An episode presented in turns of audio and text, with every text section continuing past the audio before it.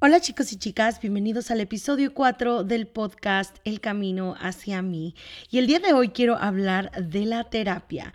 Y he buscado de nuevo la definición en Google y como que he pillado las palabras de una definición de aquí, otra de allá, y para formar así como que mi definición propia. Y esta es que la terapia es un tratamiento consistente guiado por un terapeuta con la misión de sanar y disputar las creencias irracionales. Obvio, yo aquí estoy hablando de la atención psicológica porque también hay otros tipos de terapia, por ejemplo, la terapia física cuando tienes algún accidente de coche o lo que sea. Ahora, la mayoría de las veces cuando escuchas la palabra terapia va como que enlazado con la frase, eso es para locos.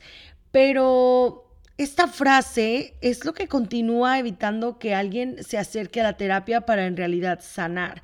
Y creo que también esta frase pues está llena de ignorancia y de miedo. En la comunidad Latinx hay un estigma gigante que solo va perpetuando este trauma generacional. Pero bueno, aquí les va un poco de mi historia con la terapia. Yo empecé a ir a, terapia cuando tenía cinco años y fui con un psiquiatra con el que de hecho he continuado el, el tratamiento con él a través de los años, más que nada para medicamento, porque los psiquiatras se pueden dar medicamento y las psicólogas no. Entonces, hasta la fecha eh, lo veo en ocasiones para, para que me dé medicamento cuando lo necesito. También he complementado este medicamento con terapia, con una psicóloga, y de hecho esta psicóloga que superamos, eh, la empecé a ver cuando estaba en la uni y pues ahora mismo es con la que estoy asistiendo también. Ellos dos no han sido mis únicos terapeutas. Entre los 18 años hasta ahora también he recibido terapia aquí en Estados Unidos con las que les llaman counselors. Y no es lo mismo que las counselors de, la de las escuelas. Si ustedes han estudiado aquí en Estados Unidos, saben que tenemos counselors. Ellas también, aparte de la atención psicológica, como que tratan lo de los horarios de las clases y todo eso, em, si alguien necesita algún examen y todo eso. Pero estas counselors son específicas para la salud mental y están en hospitales o en clínicas. De hecho, durante el confinamiento supe que era súper necesario regresar a terapia porque lo estaba pasando sola y pues no quería como que irme en ese spiral of doom.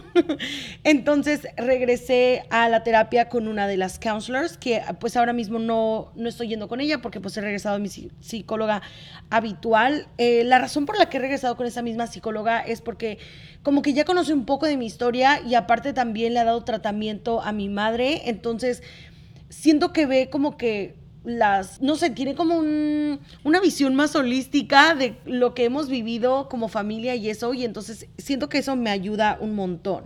Y hablando de esto, quiero hacer aquí una pequeña pausa para decir que estoy súper agradecida con mi mami por normalizar la terapia, porque gracias a esto, cada vez que necesito ayuda, regreso a terapia y pues nunca he sido una de esas personas que dicen, esto es para locos.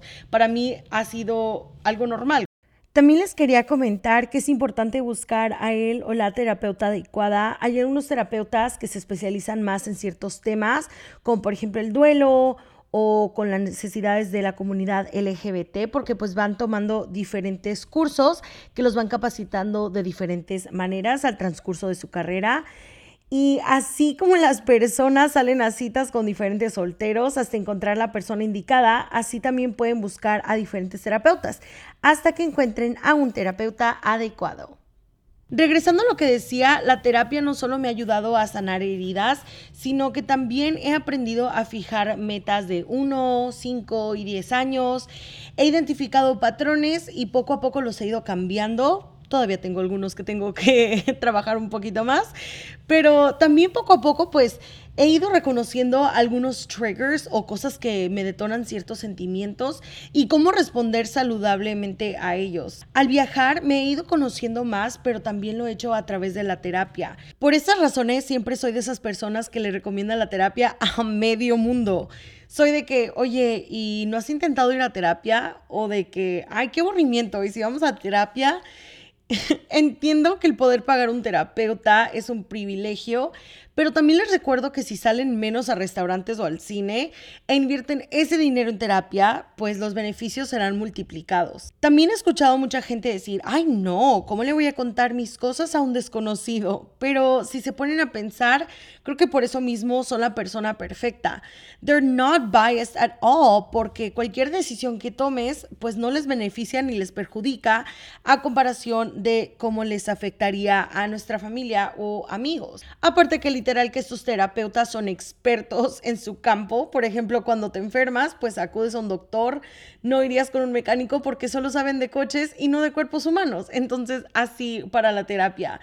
Por último, si de plano no puedes invertir en un terapeuta, puedes comenzar tu proceso de sanación a través de los libros de self-help y obvio les puedo compartir algunos por Insta.